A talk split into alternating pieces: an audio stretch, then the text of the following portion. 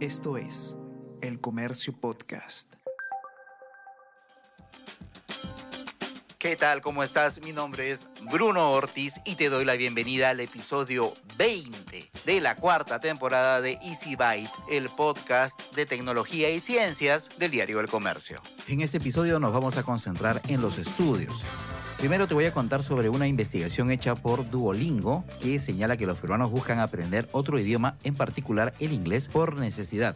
Conversé con representantes de esa aplicación educativa para conocer las razones, así como otros resultados de este estudio. Luego aprenderemos un poco más sobre el cannabis medicinal, absolveremos algunos mitos relacionados y conoceremos los resultados de un estudio hecho en Latinoamérica sobre la efectividad de esta sustancia para el tratamiento del dolor. Entonces, como siempre, ajustate bien los audífonos, acomoda bien tus parlantes que Easy Byte comienza ahora. Easy Byte. Podcast de tecnología del diario El Comercio. Noticias, lanzamientos y últimos avances en el mundo tecnológico con Bruno Ortiz.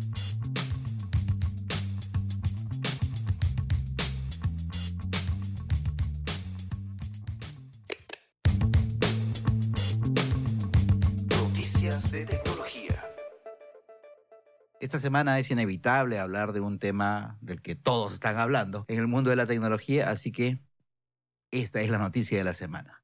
Vamos a hablar sobre los recientes anuncios de Apple, que por si te los perdiste, aquí te voy a hacer un pequeño recuento. Como muchos de ustedes saben, ayer lunes se inició la WWDC, o la conferencia anual para desarrolladores de Apple. Esta reunión tiene la particularidad que es la primera que se hace de manera presencial luego de dos años debido a la pandemia. Como siempre, la empresa de Cupertino aprovecha para hacer algunos anuncios que, en opinión de muchos expertos, han estado bastante interesantes. ¿Qué se anunció? Primero, y bastante importante, fue la llegada del nuevo procesador M2, la evolución natural y esperada del procesador M1 que fue presentado en el 2020 y que en ese momento marcó el final de la alianza que tenía Apple con una empresa tan importante como Intel. Desde ese momento, Apple se decidió a fabricar sus propios procesadores. Bueno, resulta que este nuevo procesador, el M2, promete pues un rendimiento mejorado. Se anunció que va a venir con la nueva MacBook Air, que va a ser más pequeña y más ligera que la anterior, y que va a estar disponible desde julio a un precio desde los 1.199 dólares, por supuesto, en los Estados Unidos. Este procesador M2 también va a estar en la nueva MacBook Pro de 13 pulgadas que va a mantener su diseño actual, pero que se va a vender desde los 1.299 dólares también en Estados Unidos. Además, Apple anunció la actualización de sus diferentes sistemas operativos. Principalmente las novedades se concentraron en el nuevo iOS 16. El nuevo iOS 16 promete mejoras en la pantalla de bloqueo y un mayor nivel de personalización en los iPhones, entre otras novedades. También se anunciaron algunas actualizaciones para los sistemas operativos del Apple Watch, del iPad y para las computadoras. En realidad todo está pensado para facilitar la cooperación entre distintos usuarios en todo tipo de proyectos en un movimiento claramente apoyado en el crecimiento del trabajo remoto e híbrido tras la pandemia. Algo que dejó muy en claro Apple es que quiere que haya mayor interoperabilidad entre sus productos. Un ejemplo de esto fue la demostración de cómo utilizar de manera nativa y sin aplicaciones de por medio un iPhone como una webcam para una MacBook. Así que solamente nos queda esperar a aquellos que se animen por comprar de una vez alguno de estos productos antes de que lleguen al Perú o que empiecen a actualizar las versiones beta de los sistemas operativos, lo vayan haciendo y pueden compartirlo con nosotros para que nos cuenten qué tal les va. Y empezamos nuestro bloque de tecnología en EasyByte hablando sobre el aprendizaje de idiomas.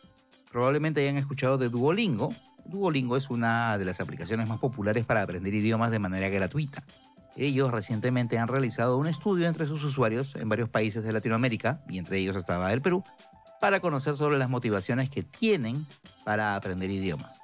Para conocer más sobre estos resultados, conversé con la doctora Cindy Blanco, científica del aprendizaje en Duolingo, y les aseguro que se van a llevar algunas sorpresas. ¿En qué ha consistido pues este, este estudio? Lo han eh, realizado en realidad en varios países. ¿Qué cosa es lo que estaban, lo que tenían pensado hacer en ese estudio y cuáles son los datos, los hallazgos que han encontrado luego de hacerlo? Sí, claro. Bueno, cada año hacemos un, un gran reporte al final del año que llamamos el Duolingo Language Report y es más al nivel mundial y, así que no podemos investigar muchos detalles de cada país, pero um, en, estas últimas semanas decidimos uh, hacer una investigación más profunda acerca de las tendencias de los países de América Latina, incluyendo, claro, el Perú.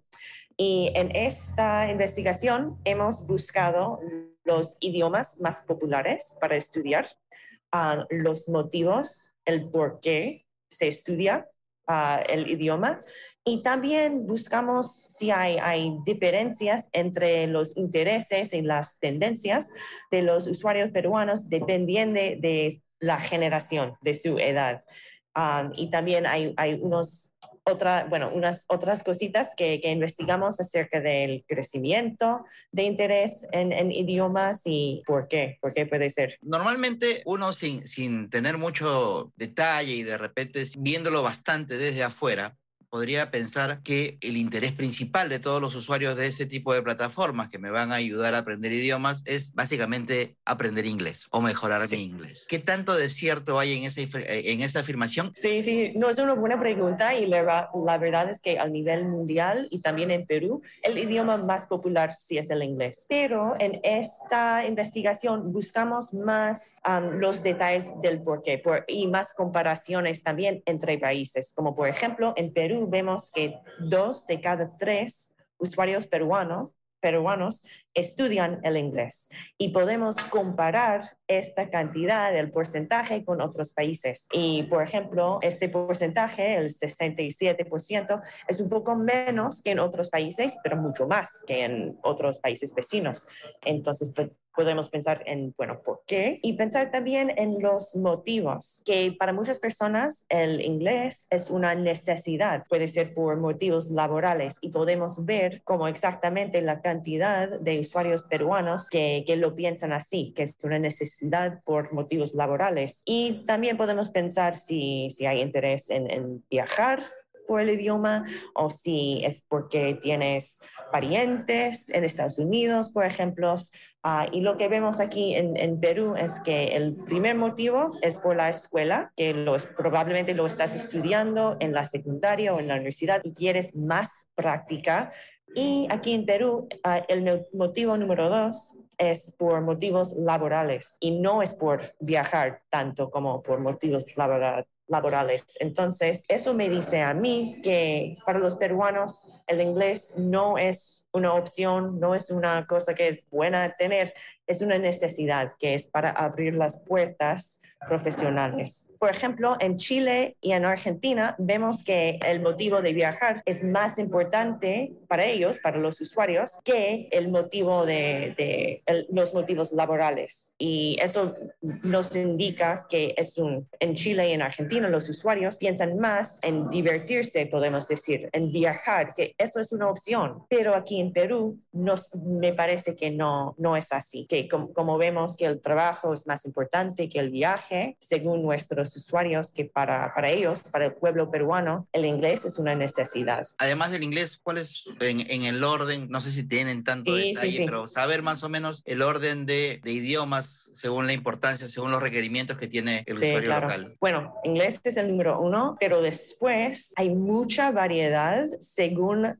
su generación. Y eso es una cosa que no vemos tan claro en otros países como lo vemos aquí en Perú. Ahora, sí, ahora eso es bastante interesante porque las plataformas tecnológicas como la, la de Duolingo sí. tienen la, la, posibilidad de tener toda esta métrica al detalle. Entonces, por eso sí. ustedes pueden hacer esa separación por generaciones. Sí, sí. Bueno, como al nivel mundial somos la, la aplicación de educación más descargada y como es, es un recurso gratu totalmente gratuito podemos ver las tendencias de qué quieren la gente. Si el dinero no importa, si el acceso no importa, ¿qué quieren? ¿Cuáles son la, las preferencias, los deseos de los usuarios acerca de los idiomas? Entonces, para nosotros, yo lo pienso en una manera más equilibrada um, para indicar los deseos cuando el dinero no importa, cosas así. Entonces, inglés como número uno y después hay esta división entre las edades. Y para los usuarios más jóvenes que tienen entre 13 y 22 años, su preferencia es el francés. Y te voy a contar todos y después podemos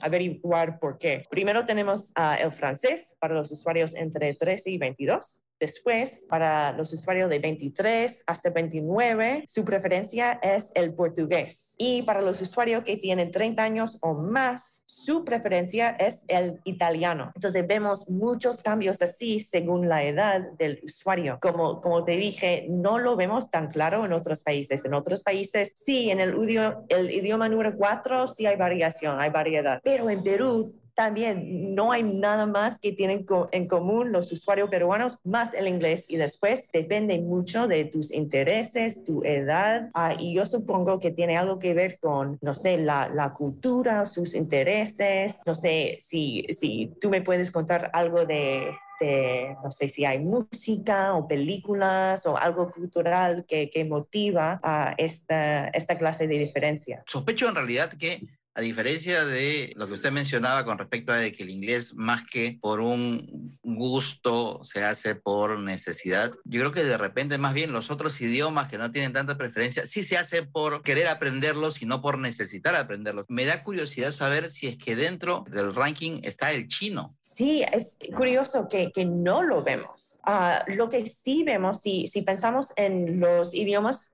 que están creciendo más, aparece el coreano y el japonés, pero el chino no aparece. ¿De casualidad el coreano está en la franja etaria menor? Sí, típicamente son los más jóvenes y yo creo que está relacionado con es, esta clase de interés en la música, en el juego de calamar, en, en cosas que, que, bueno, el entretenimiento, uh, el streaming, el K-pop, que todo eso es una influencia muy importante también para los jóvenes. Y en, el Perú vemos que también dos de cada tres usuarios peruanos tienen menos de 30 años.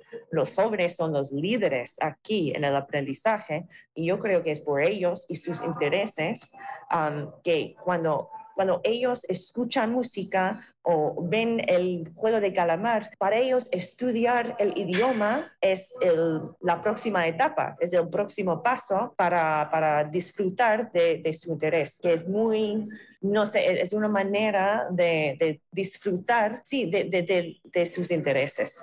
Y no sé si, si siempre era así, pero hoy en día es muy fácil bajar la aplicación, empezar el curso y es, es muy divertido también. Entonces, yo creo que para los jóvenes estudiar el idioma es, es muy natural según tus pasatiempos. ¿Y tienen ustedes algún, algún dato, alguna idea de por qué los idiomas que me mencionaba antes, el portugués, el italiano, el francés, por qué son elegidos. O sea, como le digo yo, a mí me parece que podría ser por una cuestión de gusto más que de necesidad, pero no sé si en, el, en, la aplicación de, la, de, de, cómo han recogido esa data se ha podido explicar esto, esta preferencia. Yo creo que eso es una muy buena intuición, que cuando pensamos en el primer idioma, el idioma más popular, eso nos dice algo de, la necesidad pero después creo que aquí vemos los intereses y los deseos, como he dicho, sobre la cultura especialmente. Y eso es una cosa que vemos en, en otros datos también,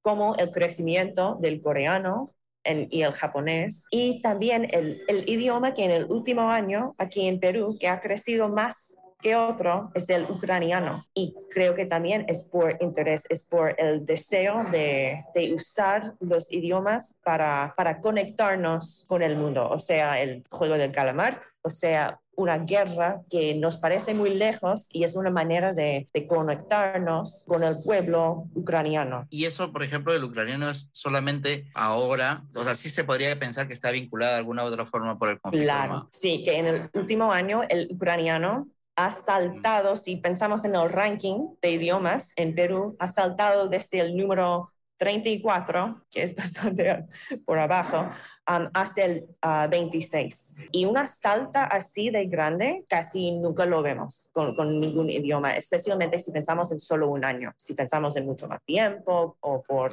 otra cosa. Pero como ha saltado tanto y también como ha bajado el ruso, me indica a mí que los peruanos están pensando en su estudio de idiomas como una manera de demostrar apoyo, de, de, conectarse, y es por eso que ha crecido el ucraniano, pero hay menos uh, usuarios estudiando el ruso. Y lo rápido que, que, pasa también, que solo, bueno, la guerra solo lleva un poco más de dos meses, sí, claro. pero para ver un cambio de ranking así en un par de meses también, también es fuerte. Sí, el coreano ha pasado años creciendo, poco a poco, pero un cambio así Claro. de grande, sí. ¿Qué otro tipo de, de hallazgos han encontrado con este estudio? Hay unas cosas, por ejemplo, la división entre los países de América Latina, donde el viaje ya se ha vuelto a su puesto que veíamos antes de la pandemia, por ejemplo, en Argentina, en Chile, y no lo, no lo vemos tan alto en otros países. Entonces, hay países donde el, viaje ya, ya tiene su, su puesto otra vez. Y también, por ejemplo, en México encontramos que el español es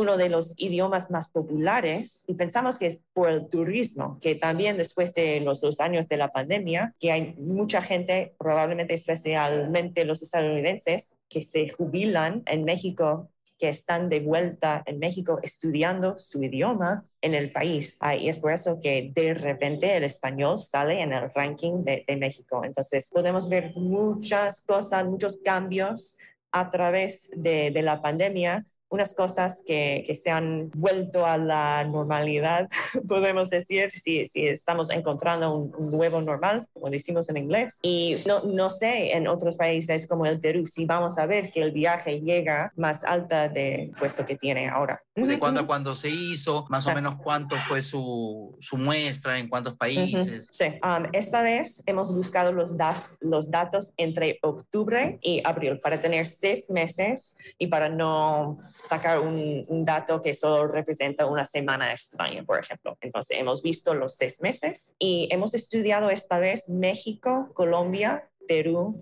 Chile, Argentina y Brasil para hacer comparaciones a veces. ¿Y, y qué más preguntaste? Eso es... Si, si, hay una idea de más o menos del número, de la cantidad de personas que, que participaron ah, en la muestra. Ah, yo tendría que, que buscar el número. Yo ¿Cuánto tiempo es el que normalmente un usuario está recibiendo el adiestramiento en la plataforma? ¿Cuánto tiempo es lo que normalmente sí. pasa el, el, usuario? Nuestra recomendación es uh, empezar una rutina de, de unos 15 minutos al día, pero si pensamos en el, número de semanas o meses, depende mucho del motivo. Si eres una persona que está estudiando el idioma para viajar en tres meses, puede ser, uh, entonces a veces vemos mucha, muchas lecciones uh, en estos tres meses y después el viaje y después una pausa y después vienen otra vez con una pasión nueva después de haber viajado. Pero si eres una persona estudiando inglés, por ejemplo, que necesitas una, un certificado o quieres estudiar o trabajar, vas a pasar más tiempo um, estudiando. Entonces es difícil decir un solo número porque hay mucha variedad según el motivo y el idioma también. Si es una persona que está estudiando, no sé, el High Valerian del Juego de Tronos, no, no tienes que hacer tanto, podemos decir, como un estudiante del inglés. Por el momento hemos visto mucho crecimiento en el estudio del árabe y supongo que es por la Copa Mundial. Hemos visto en el pasado también crecimiento según uh, el país del, de la Copa. Es un comportamiento regular. Sí, sí, según sí. ciertos lo, eventos deportivos. Ajá. Sí, sí, sí. En, cuando, cuando la Copa y los Juegos Olímpicos uh, estaban en Brasil, también vimos mucho crecimiento del portugués en Sudamérica, pero después se bajó. Entonces, vamos a ver a, dónde los usuarios peruanos llevan el árabe, pero por el momento hemos visto un crecimiento atípico, para, pero quiero ver más en los próximos meses a, a dónde van. Bienvenidos al bloque de ciencias en Easy Byte. Chiron Life Science es una empresa dedicada al desarrollo de cannabis medicinal que ha realizado un estudio, el primero de su tipo en Latinoamérica, sobre la efectividad de esta sustancia en el tratamiento del dolor. Para conocer más detalles al respecto, conversé con Guillermo Moreno Sanz, director científico de Chiron Life Science. ¿Qué cosa es verdad y qué cosa no es verdad con respecto del uso del, del cannabis medicinal? Es decir, ¿en qué casos está científicamente demostrado que sirve y de qué manera? Gracias, Bruno. Es muy interesante, es buena pregunta. En realidad, el cannabis eh, o los cannabinoides, que son los compuestos activos que, están, que, se encuentran en esta planta, se utilizan en medicina ah, desde hace muchísimos siglos, ¿no? por así decir. Digamos que de la medicina moderna, a partir de los, del 1840 o así, cuando eh, médicos trabajando en las colonias británicas en la India empiezan a adoptar el uso de estos preparados. De ahí podemos ir un poco hacia adelante y prácticamente estos, preparados tienen un apogeo a finales del siglo XIX, principios del siglo XX, y a partir del 1930, 1940 salen de las farmacopeas internacionales, también debido a su fiscalización como narcótico por leyes internacionales, y al auge de otro tipo de medicamentos, pues como pueden ser los antiinflamatorios no esteroideos, como la aspirina, y otros derivados que también procedían de orígenes vegetales, como la corteza del sauce, por ejemplo. Entonces, sin embargo, ¿qué ocurre? Que nunca habíamos tenido un mecanismo de acción. ¿Qué significa esto? Significa que en los años 90, hace 30, 35 años prácticamente, se descubren la diana, el sistema fisiológico sobre el que actúan los cannabinoides. ¿no? O sea, de igual manera que sabemos que los inhibidores de la recaptación de serotonina actúan sobre este esta proteína, que lo que hace es recoge la serotonina, o los AINES, los, los, eh, antiinflamatorios no esteroideos, actúan sobre las ciclooxigenasas que se, encargan de, la respuesta inflamatoria, tenemos ya un sustrato, una diana terapéutica para estas moléculas, que son que fundamentalmente el delta 9 tetrahidrocannabinol o el THC, como se conoce normalmente. Entonces, ¿qué ocurre con esto? Ocurre que cuando, por lo general, los médicos o los científicos descubrimos una diana terapéutica, los químicos médicos, que son los que se encargan de coger estas moléculas y cambiarles distintas piezas para mejorar su potencia, su selectividad, para desarrollar nuevos medicamentos basados en estas digamos, moléculas originales normalmente encontradas en la naturaleza, se lanzan a hacer una campaña para eh, obtener nuevos fármacos. La realidad es que 30 años después de este esfuerzo de desarrollo de nuevos medicamentos que buscan modular el sistema endocannabinoide, no tenemos en la clínica a día de hoy otras moléculas distintas que el THC y el CBD. Son las únicas moléculas aprobadas para el uso clínico para modular este sistema. Entonces, vamos a la segunda parte. Vale para todo. No es que valga para todo, pero sí es verdad que el sistema endocannabinoide es un sistema modulador. Quiere decir que modula la acción de otros sistemas de neurotransmisión u hormonales principales y que por tanto está involucrado en muchos procesos fisiológicos distintos. Entonces es muy difícil tocar uno y no tocar los demás. Y a la vez nos permite como herramienta terapéutica modular muchos procesos distintos, bueno, pues que a lo mejor otros fármacos que han sido precisamente seleccionados o diseñados para ser más selectivos no pueden hacer. Entonces, desde ese punto de vista, lo que ha permitido el, desarrollo de la investigación en el tema de, los cannabinoides es poder elegir cuáles son los componentes que van a servir para determinadas funciones. O sea, digamos, haciendo el proceso que normalmente se hace con otro tipo de medicamentos. Sí, el, tema es que en el proceso habitual de, fabricación de los medicamentos o de medicamentos que cumplen otra estrategia farmacéutica para hacer lo mismo que hacen los fitocannabinoides, estas estrategias o estos, estos, desarrollos eh, farmacéuticos no han tenido éxito. Tuvimos durante los años 2000 al 2012, hasta el 2016, el desarrollo de una serie de moléculas en las que yo trabajé activamente, que eran inhibidores de la degradación de endocannabinoides y que actualmente se ha abandonado, por ejemplo, su posicionamiento como analgésicos y se está explorando otras indicaciones. Volviendo a tu pregunta, los cannabinoides han sido aprobados por alguna agencia farmacéutica mundial, ya sea por la FDA o por eh, la agencia canadiense o por la EMA, por la Agencia Europea de Medicinas, para tratar eh, las náuseas inducidas por quimioterapia, el síndrome caquéctico, que llamamos a la pérdida de peso y apetito que tienen pacientes crónicos, sobre todo de VIH o de SIDA, ah, perdón, de SIDA o de, o de cáncer, para tratar la espasticidad, que son las contracciones musculares involuntarias que son muy dolorosas en enfermos de esclerosis múltiple y otras enfermedades neurodegenerativas. Y también ha sido aprobado el uso del CBD a altas concentraciones para tratar canalopatías pediátricas, que son síndromes eh, eh, huérfanos, síndromes eh, no muy abundantes, que se dan en niños desde muy corta edad y que normalmente se presentan con crisis epilépticas. como pueden ser el síndrome de Dravet o el síndrome de Lennox-Gastaut o la esclerosis tuberosa. Además de esto, algunas agencias, como la canadiense, por ejemplo, ha aprobado el uso de THC y de CBD, de estos cannabinoides, para el uso en dolor crónico de tipo neuropático y asociado a cáncer.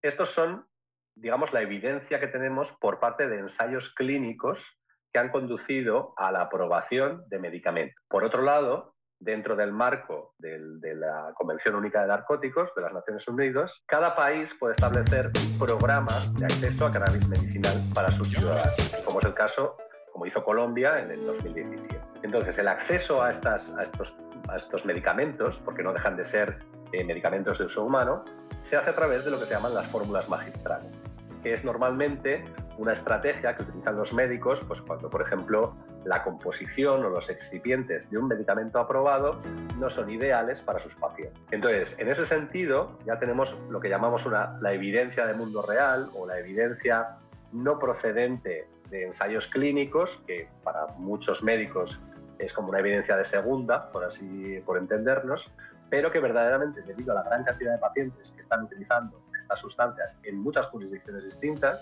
porque las leyes de Colombia son relativamente recientes, pero tenemos Canadá o Israel que llevan más de 20 años con este tipo de acceso, vemos que eh, los pacientes, aquí hay un perfil de paciente concreto que se beneficia mucho de este tipo de medicamentos, que son los pacientes refractarios, aquellos para los cuales los tratamientos de primera línea o de segunda línea no dan buenos resultados, y los pacientes que pueden mejorar su calidad de vida.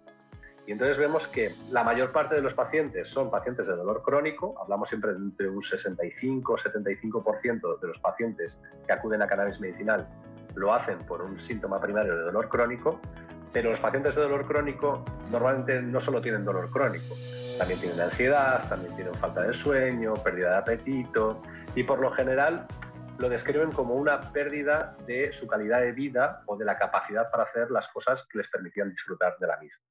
El tema es que ustedes han hecho una, un estudio sobre la efectividad del cannabis medicinal, específicamente en el tratamiento del dolor. No sé si nos puede contar un poquito más de eso. los datos del estudio provienen en su mayor parte de, de la cohorte clínica de los pacientes de la clínica Serenia en Bogotá, en Colombia. Hay que tener en cuenta que la primera prescripción de cannabis medicinal en la clínica se hizo el día de antes del confinamiento estricto por la COVID-19 entonces, bueno, ha sido verdaderamente un desafío y yo siempre ¿no? me quito el sombrero ante mis colegas clínicos, que son los que verdaderamente han hecho el esfuerzo de estar al pie del cañón en una crisis sanitaria sin precedentes y aún así utilizando este tipo de, terapias siempre como adyuvantes, siempre como acompañando al tratamiento tradicional y después siempre en función de, la acompañamiento. Una vez que uno está acompañado por un médico, puede ir viendo su evolución, ¿no? pero a priori siempre hablamos de que el, el cannabis medicinal es, es un adjunto, es algo que añadimos al tratamiento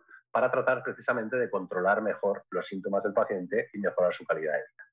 Entonces, eh, digamos que nosotros mm, tuvimos un periodo en el que, bueno, pues eh, fuimos, establecimos un cuestionario que eh, recoge lo que la, Organización Mundial de la Salud llama PROMS o, o desenlaces médicos o desenlaces eh, reportados por el paciente, en los cuales se captura precisamente no solo lo que interpreta el médico de la evolución de su paciente, sino cómo el propio paciente eh, evalúa su estado de salud general.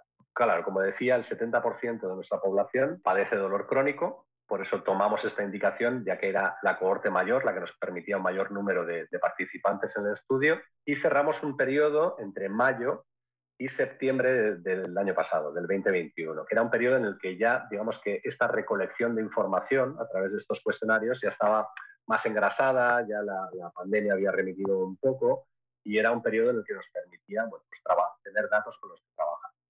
Entonces, digamos que en ese periodo había casi 8.000 pacientes que pasaron por la clínica y recibieron tratamiento con cannabis medicinal, 7.800 y pico. Solamente una tercera parte conseguimos recoger información a través de estos cuestionarios. Eh, estamos hablando de unos 2.600, 2.800 pacientes, de los cuales solamente 2.200 tenían una indicación de dolor crónico. Las otras normalmente eran insomnio, ansiedad, depresión y después pues algunas más, sobre todo neurodegenerativas, Parkinson, eh, esclerosis múltiple, epilepsia.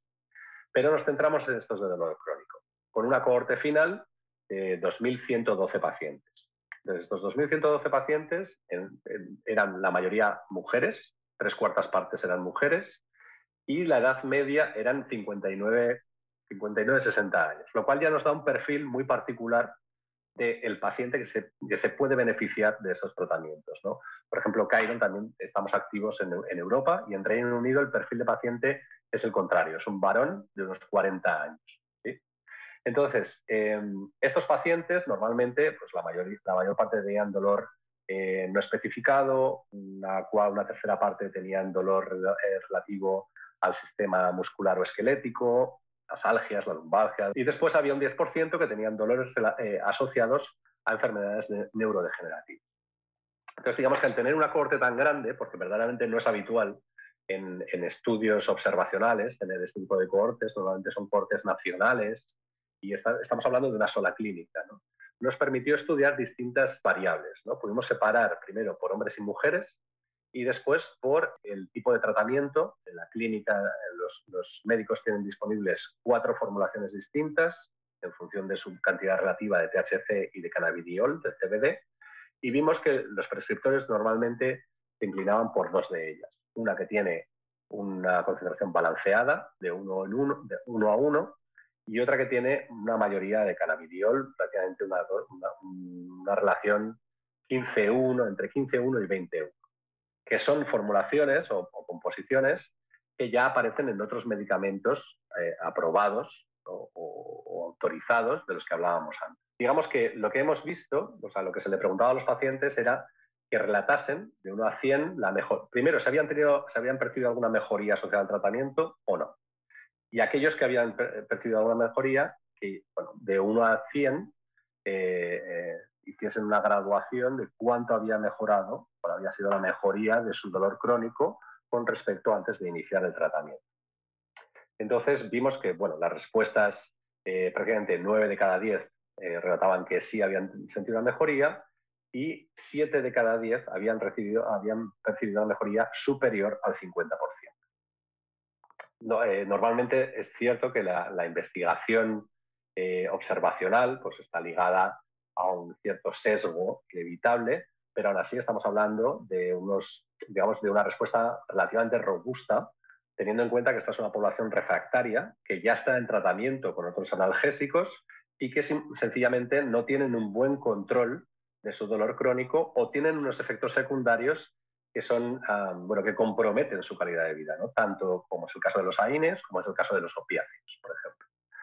Entonces, otra de las características que vimos nos permitió dividir en, eh, digamos, los tramos de tratamiento, los tramos temporales que la, la Organización Mundial de la Salud establece para tratamiento de corto, medio y larga duración. ¿no? Digamos que vimos eh, aquellos pacientes que llevaban menos de cuatro semanas en tratamiento, de cuatro a doce semanas, tres meses en tratamiento, de 12 a 26 semanas y más de 26 semanas, pacientes de muy larga duración.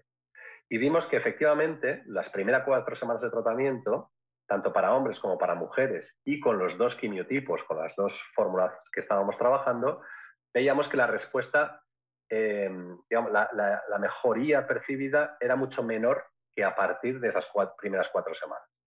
Esto está muy relacionado con el establecimiento de dosis.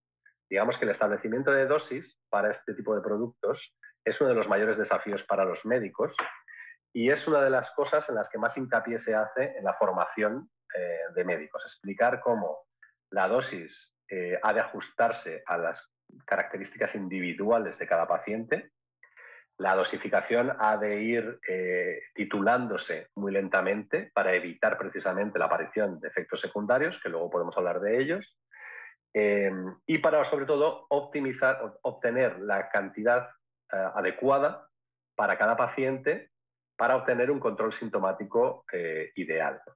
a partir, lo que sí que vimos de manera muy interesante es que a partir de este primer mes, de estas primeras cuatro semanas, la respuesta de cuatro a doce semanas se establecía en un máximo y se mantenía de 12 a 26 semanas y también a partir de las 26 semanas, con lo cual no veíamos una aparición de tolerancia a los efectos positivos de, este tratamiento. Con toda esta información que ustedes ya han recopilado, que digamos, finalmente termina siendo más evidencia que se acumula, este, se pone a disposición justamente para que se revise y, termine siendo pues un fundamento para que se pueda seguir, por un lado, utilizando este tipo de sustancias para lo que ya se sabe que funciona y por el otro lado, seguir investigando para ver si se, si, funciona en, en, otras áreas más. ¿Cuál es el horizonte que ustedes ven con respecto al cannabis medicinal? Sobre todo en este lado del mundo, ¿no? Yo creo que, como decías al principio, Bruno, tanto los detractores como los, los que proclaman que, que, el cannabis se puede utilizar para todo.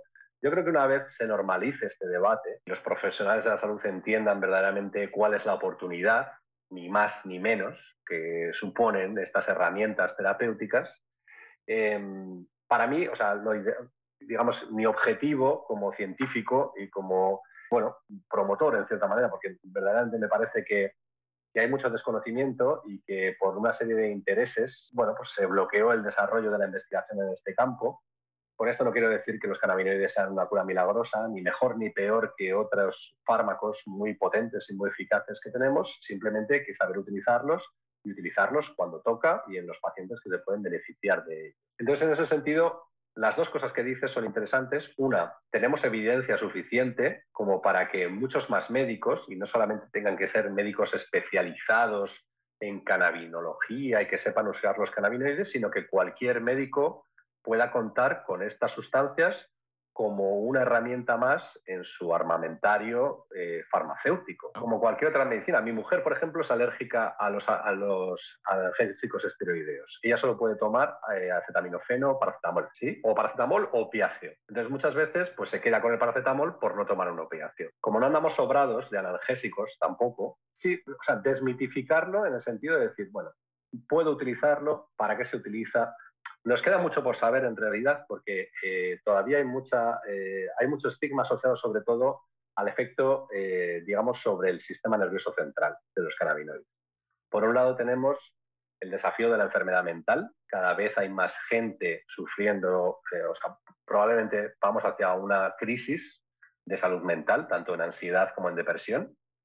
Y los cannabinoides pueden ser unas herramientas interesantes para trabajar en este sentido y nosotros tenemos un grupo potente trabajando en este sentido y no hay mucha gente que lo esté haciendo. Es cierto que suponen un riesgo, sobre todo para aquellos cerebros en desarrollo y que este es una, gran, un gran caballo de batalla también para la reducción de, daño y para la salud pública, ¿no? que verdaderamente, cuando hablamos antes de las contraindicaciones, nuestros pacientes que reciben THC son siempre mayores de 21 años dentro de la medida de lo posible. No, el THC está contraindicado en menores de edad porque su, su, cerebro está en desarrollo y podría ciertamente, eh, bueno, pues en caso de una vulnerabilidad particular, no tampoco para todo el mundo, pero podría interferir con, esta, con este desarrollo neuronal. Yo lo que veo es esto, ¿no? O sea, digamos que tenemos en muchas indicaciones ya evidencia de que el riesgo-beneficio es favorable al beneficio, y que por tanto pacientes que no responden a tratamientos habituales o incluso que puede haber otros tratamientos que ahora mismo se consideran de primera o segunda línea y no tienen un balance riesgo-beneficio eh, comparable a los cannabinoides. Entonces, digamos que tenemos que empezar a traducir esta evidencia observacional en guías de manejo clínico para que cualquier médico pueda entender cómo manejar o cómo incorporar estos, estos productos a su práctica clínica habitual. Y por otro lado, tenemos que, bueno, tenemos que seguir investigando precisamente para que todos estos mitos de los que hemos oído hablar acerca de el cannabis cura el cáncer, el cannabis cura hace andar a, los parapléjicos, eh, cura el Parkinson, o sea, digamos que todas estas esperanzas que pacientes y familiares de pacientes con situaciones desesperadas ponen en el cannabis o en, o en la homeopatía o en cualquier cosa, porque cuando verdaderamente uno está desesperado, en una situación ah, de salud puede ir a buscar cualquier alternativa. Entonces necesitamos más investigación para saber verdaderamente cuáles son los campos en los que estos productos pueden tener eficacia. Tenemos ciertas indicaciones a través de eh, eh, evidencia preclínica, de estudios hechos en células, en animales. Em, y después entendemos que seguirá un desarrollo paralelo también en el desarrollo farmacéutico. tengamos en cuenta que ahora mismo los productos que tenemos son los mismos que había en las farmacopeas internacionales a principios del siglo XX. O son extractos de planta completa disueltos en un aceite. Entonces, digamos que en un futuro podremos ver tal vez jugar con rutas de administración, con otras tecnologías farmacéuticas que consigan una, liberación eh, más eficaz o más efectiva de, de, los principios activos. Digamos que, bueno, tenemos muchos, verdaderamente, mucho trabajo, por, mucho camino por recorrer, pero eso no impide que verdaderamente haya muchísimos pacientes que a día de hoy puedan ver su calidad de vida mejorada precisamente gracias al uso de, estas, de estos productos. Y no me queda más que agradecerte por haber llegado hasta el final del episodio 20 de esta cuarta temporada de Easy Byte, el podcast de tecnología y ciencias del diario El Comercio. Mi nombre es Bruno Ortiz y nos escuchamos la próxima semana. Así que pasa la voz.